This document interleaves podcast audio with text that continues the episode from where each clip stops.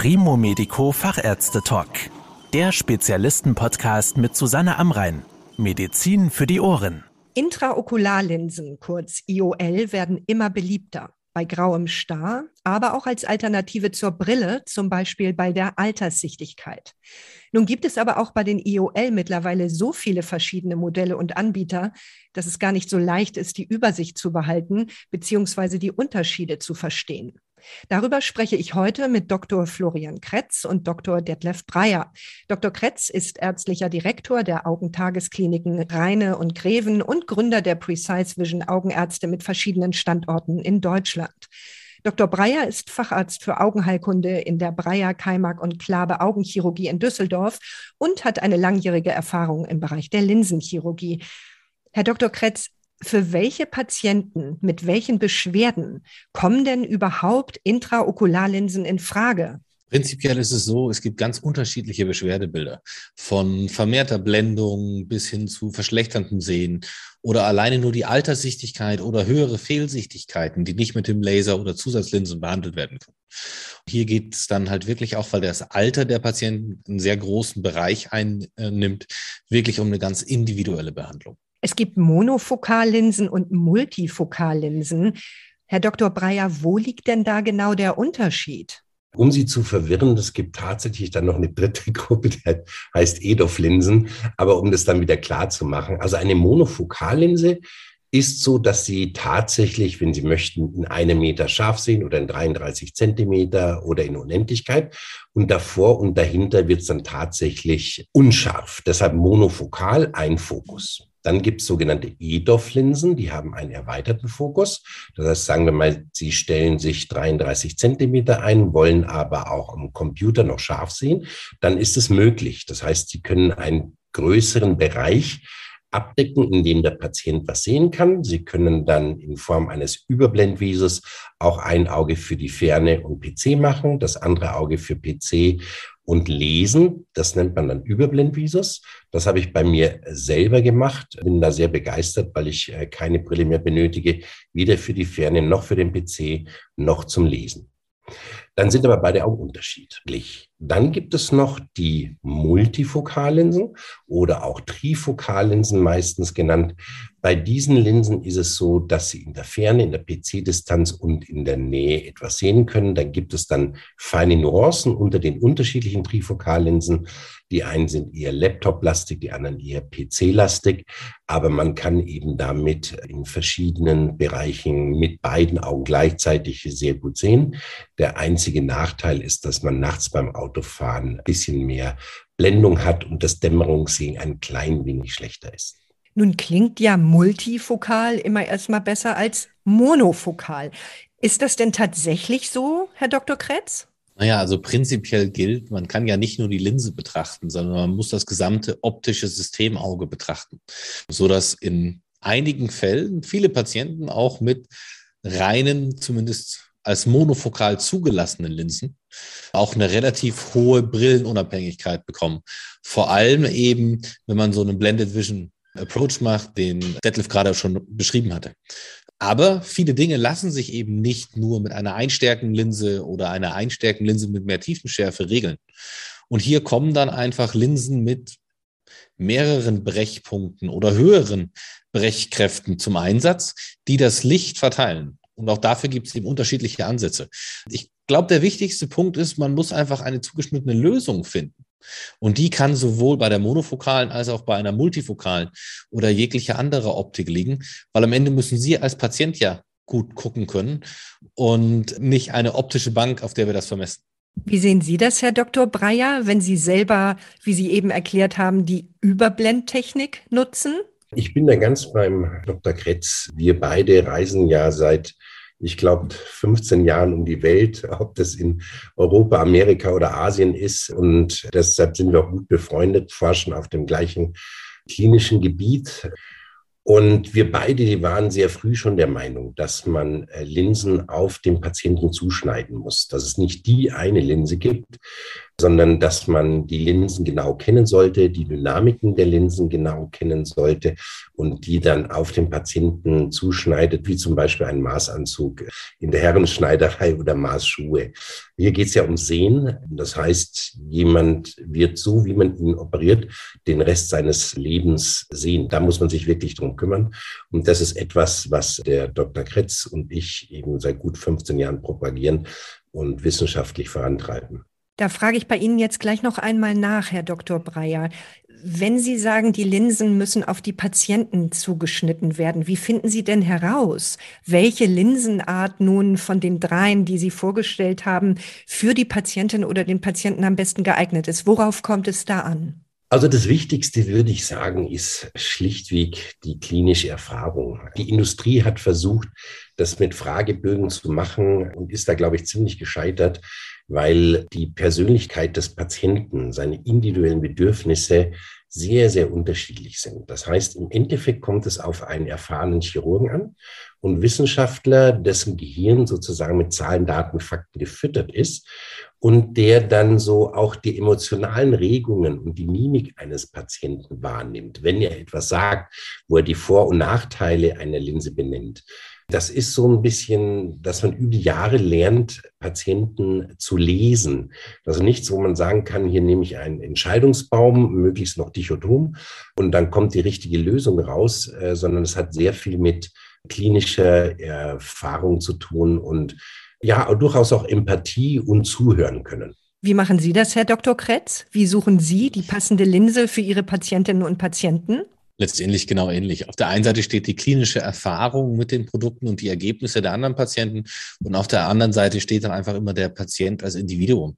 Und zum einen geht es einfach darum, dem Patienten auch zuzuhören, welche Ansprüche hat er denn an sein Sehen, mit was ist er im Alltag konfrontiert und auf der anderen Seite dann eben auch, wie, wie kriegen wir das quasi mit dem, was wir bestellen können, unter einen Hut. Und das funktioniert eben zum einen auch ein bisschen standardisiert über Fragebögen, damit wir grob in eine Richtung gehen können. Aber der größte Teil ist wirklich der persönliche Kontakt. Bei uns laufen alle Patienten durch zwei Stufen. Einmal mit einer erfahrenen Optometristin, die die Patienten vermisst, berät und danach nochmal zusätzlich der Arzt, um zu gucken, dass diese zwei Einschätzungen des Patienten sich auch decken, auch mit der Aussage, was der Patient möchte.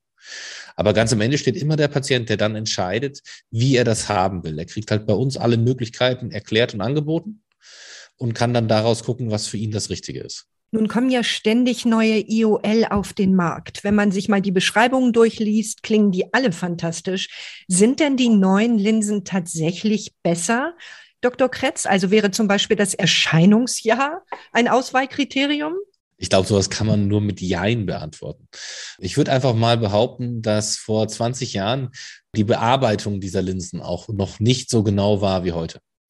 Deswegen, ja, also zu alt dürfen sie nicht sein. Nichtsdestotrotz haben wir viele ältere optische Systeme im Einsatz. Und die gute alte sphärische Linse als Backup ist immer was, was funktioniert, wenn alles andere nicht mehr klappt. Es hängt nicht nur davon ab, wie neu etwas ist. Und auch neue Produkte können durchaus mal am Anfang ganz gut dastehen. Und wenn entsprechend genügend Patienten operiert sind, sieht man eigentlich, naja, die Performance war jetzt doch nicht so wie erwartet. Wie gesagt, ich glaube, man muss alles mit Daten hinterlegen und es gibt noch einige ältere Dinge, die weiter Bestand haben und weiter existieren werden. Und auf der anderen Seite gibt es eben auch viele neue Dinge oder glücklicherweise viele neue Dinge, von denen unsere Patienten profitieren können. Wie behalten Sie den Überblick, Dr. Breyer? Neu ist nicht gleich gut, das sehe ich genauso. Es gibt gute alte Linsen, in Anführungsstrichen alte. Den Überblick behält man tatsächlich nur durch eben sehr viel Operieren. Äh, Herr Kretz und ich, glaube ich, machen so zwischen 50 bis 100 Operationen pro Woche. Das ist das eine, das ist die klinische Erfahrung. Wir sehen pro Woche fast 50 Patienten, die wir beraten. Das ist das eine. Das nächste ist dann sicherlich auch, sich in der Welt rumzutreiben auf den verschiedenen Kongressen und die entsprechenden Journals zu lesen. Das Interessante dabei ist, man merkt dann manchmal, wie sehr die wissenschaftliche Faktenwelt und die menschliche Welt abends beim Dinner dann auseinanderweicht. Und die entscheidenden Tipps kriegt man und deshalb sind auch eben noch Präsenzveranstaltungen wirklich wichtig und haben ihren Sinn. Abends beim Dinner bekommt man sehr häufig dann noch entscheidende Tipps oder gibt es an Kollegen weiter. Ich würde mal sagen, wir sind weltweit so einen, äh, sagt man locker formuliert, so ein Haufen von 100 Chirurgen, die sich auf diesem Gebiet ernsthaft tummeln und wissenschaftlich damit auseinandersetzen. Wir kennen uns fast alle. Wir unterstützen uns natürlich auch, füttern uns gegenseitig mit Wissen und äh, mit Tipps. Nun sind viele Begriffe in Bezug auf diese Linsen etwas verwirrend, besonders für medizinische Laien. Wie bringen Sie denn nun Ihre Entscheidung und die Besonderheiten dieser Linsen Ihren Patienten bei? Jetzt wollte ich das Spaß schon antworten, gar nicht. Und das stimmt auch, weil ich frage den Patienten, was er möchte, wo er kompromissbereit ist, wo er nicht kompromissbereit ist. Und ich erkläre gar nicht groß die Optik weil ich glaube, das verwirrt, sondern das Wichtige ist, dass man möchte, dass der Patient formuliert, was er möchte und man ihm ein bisschen mit Äpfel und Birnen erklärt, wie nachher am Ende des Tages sein Sehen aussehen wird, im Positiven, aber eben auch auf keinen Fall, wenn Optik Nachteile hat, diese äh, Nachteile verschweigt. Weil das ist ja wirklich so, wie ich vorhin schon gesagt habe, ein Leben lang werden die Menschen danach äh, mit dieser Linse sehen. Deshalb muss man aufrecht und ehrlich sein. Er muss es aber auf jeden Fall in Patientensprache machen. Das wäre nicht anders, als würde mir ein Ingenieur eine Maschine erklären. Da würde ich mal gerade gar nichts kapieren. Aber wenn er mir das mit Äpfeln und Birnen erzählt, dann funktioniert es wahrscheinlich. Ja? Und das ist auch unsere Aufgabe, dem Patienten das so rüberzubringen, dass die Patienten aus ihrer Sicht vor der Operation wissen, wo sie nachher dran sind. Wie lösen Sie das, Herr Dr. Kretz? Wir haben eigentlich genau den gleichen Ansatz. Und was wir versucht haben umzusetzen, ist, das Patienten in eine bekannte Sprache zu übersetzen. Das heißt, wir gucken eben ganz individuell, was wollen die Patienten und wir haben dann einfach Namen vergeben wie Economy, Smart, Business und First, sodass die Patienten quasi ein bisschen, ein bisschen Verständnis dahinter haben und versuchen, das Lebensgefühl zu erklären. Wenn man quasi den Großteil ohne Brille ähm, Alltag abdecken kann, aber dafür zum Beispiel nachts Blendung auf sich nehmen muss. Wenn die Augen ein bisschen unterschiedlich eingestellt sind, aber man dafür ohne Blendung alles sehen kann. Und das quasi besprechen wir mit den Patienten, versuchen wir auch teilweise zu simulieren, wenn es geht um danach dann eben wirklich individuell auszusuchen. Und wir reden weder über Markennamen noch optische Technologien. Also das ist wirklich nur der Fall, wenn ein Patient sich vorinformiert hat und dann nochmal nachfragt, was sich dann hinter dem Lebensgefühl, hinter dem Paket verbirgt. Aber wie gesagt, der Patient muss es ja verstehen und soll nicht mit Fachwörtern bombardiert werden. Und für den ist wichtig, was habe ich danach davon und nicht der Weg, wie ich dahin komme. Was raten Sie denn Patientinnen und Patienten, die jetzt vielleicht zuhören? Wie können Sie denn sicherstellen, dass sie eine umfassende und gleichzeitig auch individuelle Beratung finden? Gibt es da spezielle Zentren? Worauf sollten Sie achten? Also Zentren gibt es ganz klar, aber es ist wahrscheinlich wie überall, das Internet hat diesen Markt sehr egalisiert, finde ich. Der Patient, der früher hin und her geschoben worden ist oder werden konnte, geht heute ins Internet und überprüft das Ganze nochmal. Deshalb, was sind zum Beispiel hm, objektive Merkmale? Es gibt in Deutschland ja diese Fokus-Top-Mediziner-Liste. Der Stern hat jetzt auch noch eine rausgebracht. Das war die erste Orientierung. Dann kann man auf die Homepage äh, der Ärzte gehen. Dann sieht man ja auf der Homepage wiederum, wie ist das Ganze aufgebaut, wie viel operiert der Chirurg, wie lange hat er Erfahrung, welche Systeme setzt er ein.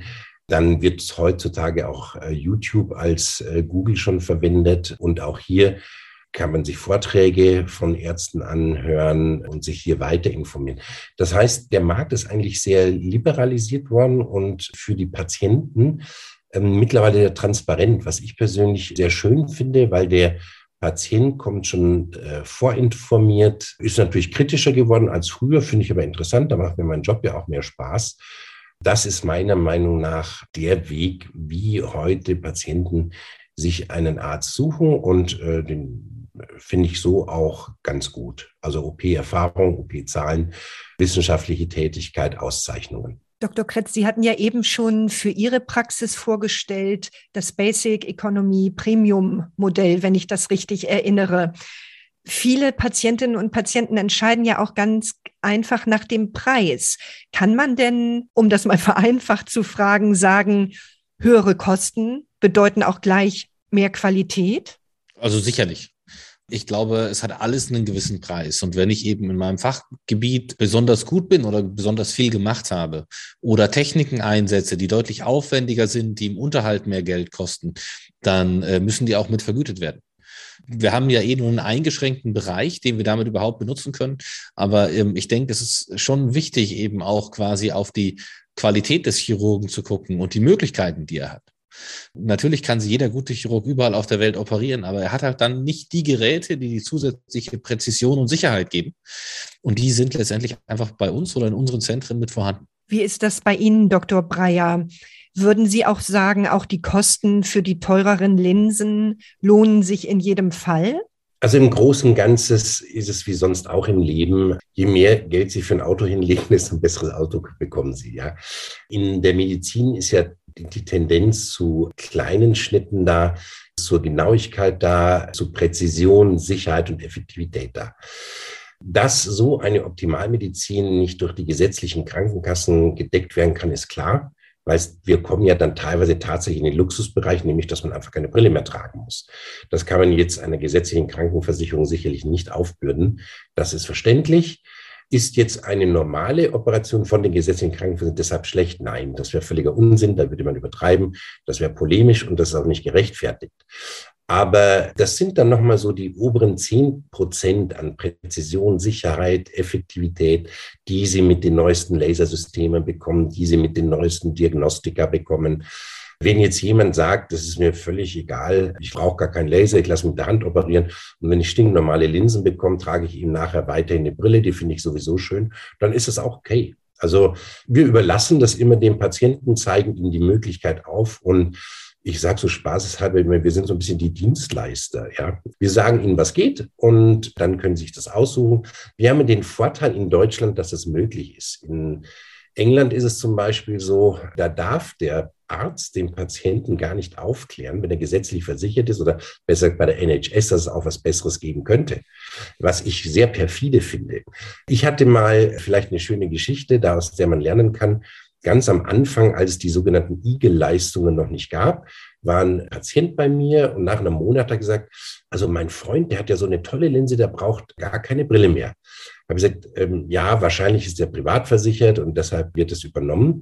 Dann guckte der mich so ein bisschen suffisant lächelnd an, sagte dann, dass er Rechtsanwalt ist und bei seinem äh, Bentley würde vorn die Felge so viel kosten wie die ganze Operation. Er könnte sich das schon leisten.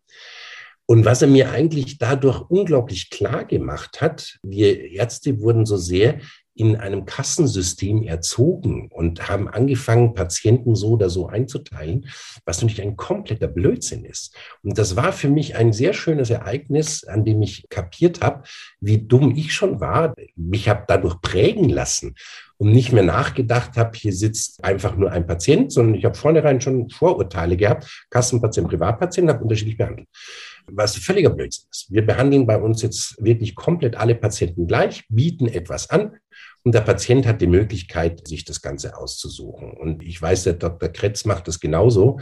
Und das ist meiner Meinung nach auch der richtige Weg. Ich kann ihm nur zustimmen. Und die Patienten sind in Deutschland wirklich glücklich dran. In anderen Ländern der Welt wie England müssen die dann die kompletten OP-Kosten bei einem grauen Star selber bezahlen. Und bei uns handelt es sich wirklich nur um Zuzahlungen. Also das hat auch für den Patienten einen enormen Vorteil. Vielen Dank, Herr Dr. Kretz und Herr Dr. Breyer, für Ihre Erklärungen. Das war der Primo Medico Fachärzte Talk. Danke, dass Sie zugehört haben. Mehr Informationen rund um das Thema Gesundheit und medizinische Spezialisten finden Sie auf primomedico.com. Bis zum nächsten Mal, wenn es wieder heißt Medizin für die Ohren.